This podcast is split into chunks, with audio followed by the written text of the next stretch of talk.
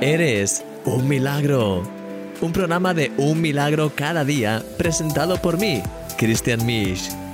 Empezamos.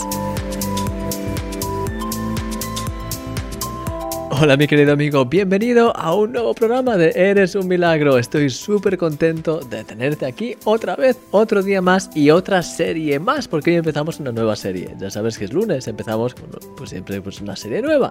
¿Cuál? ¿De qué vamos a hablar? Descúbrelo ahora mismo y ahora te veo. La historia de Gedeón siempre me ha parecido muy inspiradora.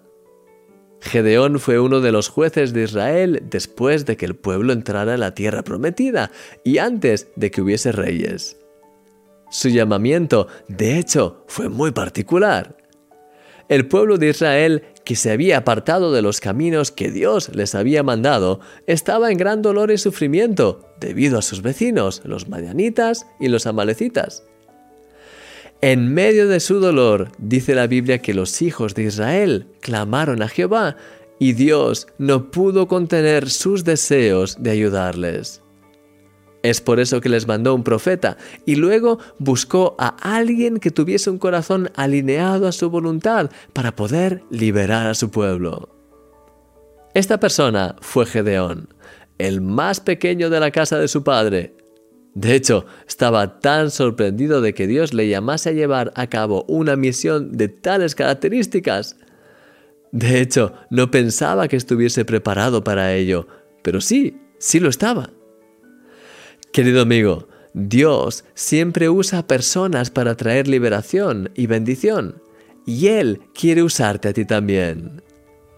A lo largo de esta semana vamos a analizar la vida de Gedeón y vamos a ver una serie de claves que aparecen en las escrituras en relación con su historia que estoy convencido de que serán especialmente inspiradoras para ti. ¿Estás listo? Eres un milagro y yo soy tu amigo, Christian Misch. La verdad es que me encanta la historia de Gedeón y de hecho de eso es de lo que vamos a hablar a lo largo de esta semana. Vamos a intentar analizar claves en la vida de Gedeón. Sabes que cuando leemos las escrituras hay un pasaje de la Biblia que dice que todo lo que fue pues escrito, de hecho es ah, pues es algo que nos inspira, que nos ayuda a poder a través de la historia de lo que le ocurrió a los personajes bíblicos poder adquirir enseñanzas para nosotros. Y entonces todo lo que vemos en, estos relatos, tú quizás dices, ¿y a mí qué me importa Gedeón? Pues te debe importar, igual que el resto de personajes de la Biblia, porque en cada uno de ellos, si buscas sabiduría, vas a poder ver cosas, vas a poder ver detalles que te van a inspirar para bien o para mal, en el sentido de cosas buenas que hacer o cosas que son malas, que son errores eh, de los cuales te tienes que apartar. yo no sé tú, pero yo no quiero acabar como Saúl, no quiero pues cometer los mismos errores de Saúl, ni quiero empezar bien como el rey Asa, terminar mal.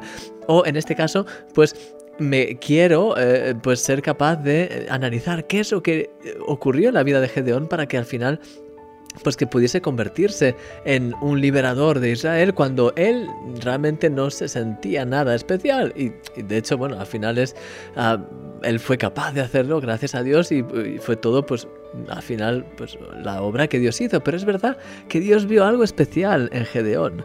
Y entonces, a través de esa serie de encuentros que Gedeón tuvo y a, través, pues, incluso de la guía del Señor, pues, sabes que es muy, muy interesante cómo Dios llama a cada personaje de la Biblia. Pues, cuando piensas acerca de Moisés, te das cuenta de que tuvo que pasar años y tuvieron que pasar, pues, 40 años en el desierto personal de Moisés, es decir, apartado de la casa de Faraón, apartado de todo, eh, con las cabras y las ovejas, hasta que finalmente a la edad de 80 años aproximadamente fue llamado por Dios en el monte Sinaí, y ahí con la zarza ardiente, y ahí pues ves como Dios le manda que vaya, y ahí hay pues una serie de parámetros y de, cosas que al final definen su llamamiento y luego ves el poder en el que Moisés operaba y la relación tan profunda que tuvo con Dios. Por ejemplo, pero luego te fijas en, el llamamiento, por, ejemplo, del rey David, que era pues el que menos contaba de todos, que estaba con las ovejas, pero que tenía un corazón que buscaba a Dios.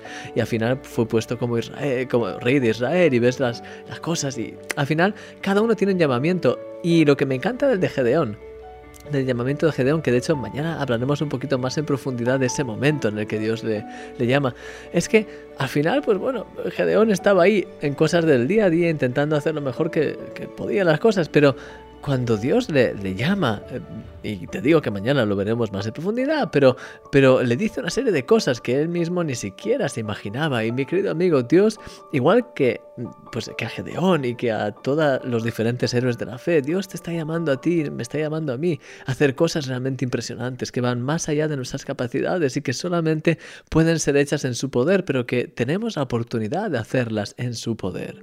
Así que quiero animarte a que a lo largo de esta semana puedas estar muy atento porque creo que hay claves que son muy, muy muy, importantes en esta historia y creo que te van a tocar y que te van a impactar de la misma forma que me han tocado y me han impactado a mí personalmente. Así que déjame orar por ti para empezar bien fuerte esta semana y ahora pues pues eso, vamos a orar. Señor, te doy gracias por todo lo que estás haciendo en nuestras vidas. Señor, te quiero pedir que nos ayudes, Señor. Quiero pedirte por cada uno de mis amigos, de mis hermanos que está viendo este programa, para que cada uno de ellos pueda sentir tu llamado, Señor, que puedas sentir como tú ah, tienes cosas ya preparadas para nosotros. No somos accidentes, no, pues somos, ah, tenemos la misión de no hacer nada en esta vida y de sencillamente sobrevivir, sino que tenemos un plan más elevado, Señor, y nos llamas a poder liberar personas y poder manifestar tu luz y tu verdad ahí donde vayamos, Señor. Y nos llamas a poder ser una luz increíble en este mundo. Y quiero pedirte que cada uno de mis amigos y de mis hermanos pueda escuchar, Señor, como tú hablas a, sus corazones y les revelas lo que ya has planeado para sus vidas, los planes que ya tenías desde la eternidad preparados para ellos, para cada uno de nosotros. Quiero pedirte que a lo largo de esta semana podamos escuchar, tener nuestro oído bien atento a tu voz, Señor, y que podamos brillar con tu luz como nunca antes. Señor, gracias por todo lo que estás haciendo en nuestras vidas llénanos más y más de ti. Deseamos estar llenos a rebosar de ti y te pedimos, háblanos, dirígenos. Y gracias por todo, Señor, que tu nombre se ha levantado hoy y siempre, y que cada uno de mis amigos pueda sentir ahora mismo tu fuego y tu presencia en sus vidas, en el nombre de Jesús. Amén, Señor. Amén. Mi querido amigo, que el Señor te bendiga grandemente. Gracias por haber estado aquí, gracias por estar en este programa. Que tengas una semana extraordinaria, que el Señor te guarde grandemente. Y ya sabes, pues mm, te veo mañana a esta misma hora, en este mismo canal de YouTube. un fuerte abrazo, que el Señor te bendiga grandemente. Y no lo olvides, eres un milagro y Dios te llama a hacer cosas realmente milagrosas. Así que mañana te veo y hablamos más acerca de este tema. Cuídate mucho, hasta luego.